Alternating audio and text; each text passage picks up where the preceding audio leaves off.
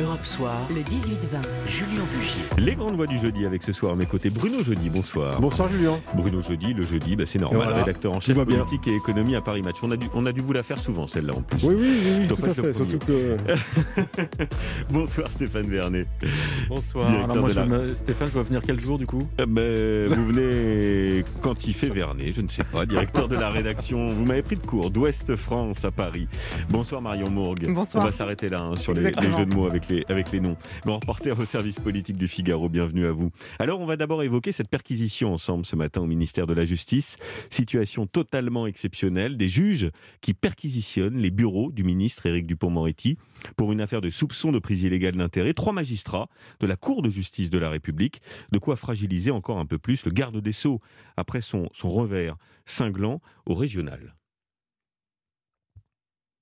Eh ben non, il n'y a pas de son. Euh, on va y aller directement avec vous, Bruno Jeudi. Est-ce qu'Éric Dupont-Moretti devient un boulet pour Emmanuel Macron? Non, je crois pas. Je je dirais pas que c'est un boulet. Je dirais que il a échoué sur les élections clairement. Ça c'est vraiment euh, il s'y est mal pris. Il avait il a pas eu le bon ton. Il a pas eu les bons arguments et il a découvert euh, la politique. En voulant jouer au bulldozer euh, euh, dans le Pas-de-Calais, et ça a complètement échoué. Il aurait dû se rencarder un tout petit peu. Tous ceux qui ont adopté la même méthode au même endroit se sont plantés de la même, mara- la même façon, donc il aurait dû euh, réviser un petit peu avant. Mais Oui. bon, c'était un baptême du feu extrêmement compliqué. Je crois que c'est quand même le président de la République qui, lui, s'est carrément trompé en envoyant une armée, une demi-douzaine de, de, de- de- de ministres peu connus, peu expérimentés dans une élection où il faut être euh, en proximité, connu au moins du, dans le coin. Donc voilà, donc tout était réuni pour que ça ne marche pas. Et puis il y a cette affaire, mais cette affaire, on la connaît depuis le début. Oui. Donc elle est là, elle est pendante. Euh, c'est une difficulté pour le, garde des Sceaux, parce que c'est vrai qu'une perquisition à la chancellerie, euh, ça n'arrive pas tous les jours. Euh, pour autant, là, on est en terre connue pour le président comme pour le, comme pour le ministre. Marion Mourgue, sur cette perquisition d'abord, à la différence de pas mal d'affaires judiciaires de ces, de ces derniers mois, on pense évidemment à l'affaire notamment Nicolas Sarkozy, on n'a pas trop entendu de, de cris d'orfraie dans, le, dans le débat public aujourd'hui, indiquer que c'était démesuré, que c'était une, une campagne de calomnie, euh, que les juges allaient trop loin, et que ce n'était pas des méthodes euh, pour un ministre en exercice. Peut-être aussi parce que Éric Dupont-Moretti n'a pas que des amis, euh, et notamment dans l'opposition ou même au sein du gouvernement. Et ça revient à la première question que vous posiez. Euh, c'est pas forcément un boulet, mais c'est quand même un ministre qui est affaibli aujourd'hui. Il y a eu les élections ratées, il y a cette perquisition, et c'est vrai que depuis son arrivée à la chancellerie, il a des relations compliquées avec les magistrats. Et ça ne permet pas d'avoir un, un ministre qui soit euh, très audible dans l'opinion publique, Parce puisque qu'il y, y a- il y a quand même une épée de Damoclès au-dessus de sa tête. Si jamais euh, il y avait une mise en examen, par exemple, c'est possible d'ailleurs une mise en examen ou pas d'Éric Dupont-Moretti Euh, tout est toujours possible, puisqu'à chaque fois qu'on dit que c'est pas possible, ça arrive. Ouais.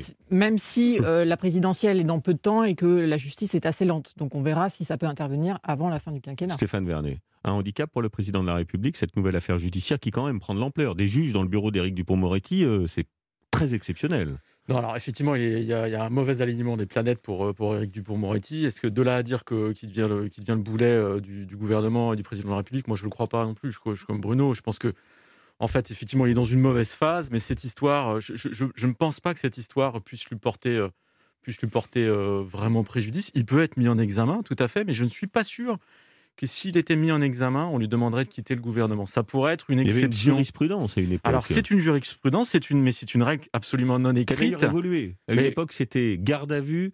Euh, C'est ça. En fait, euh, elle a- elle a part du géométrie- elle a géométrie Ensuite, variable. c'était mise en examen, on part du gouvernement. Et maintenant, vous dites, ça ne pourrait euh, pas être le cas pour Éric Ah, moi, je crois que dans, le, dans ce cas d'espèce, non. Là, là, pour, le, pour le coup, il pourrait faire une exception en, en- en- en considérant qu'en réalité, euh, le garde des Sceaux a d'abord suivi le- les conseils de son administration. C'est la défense qui met en avant.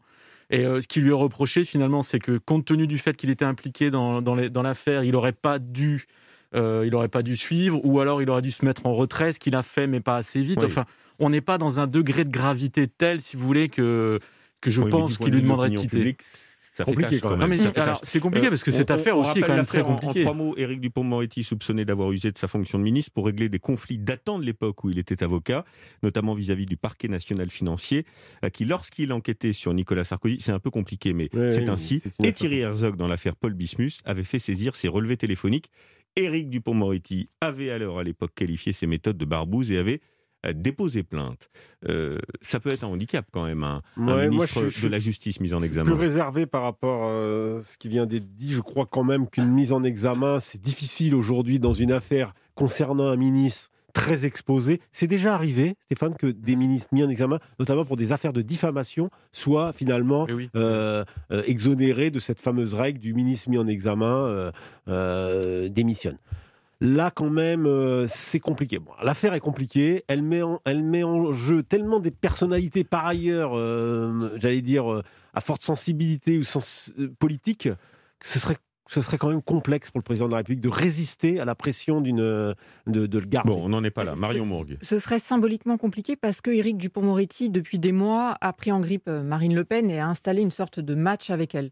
Donc, si il lui arrive quelque chose judiciairement, on voit très bien la présidente du Rassemblement national monter au front euh, en disant euh, Qu'est-ce que vous faites aujourd'hui, Emmanuel Macron? Pourquoi vous ne, vous ne démissionnez pas euh, votre ministre alors que vous-même, vous, avez prôné la transparence, l'action publique et la moralité? Bien, vous me faites une transition toute trouvée parce qu'on va marquer une pause 18h38 et on va justement parler de Emmanuel Macron et de son duel face à Marine Le Pen et visiblement le président de la République prend l'ascendant. À tout de suite.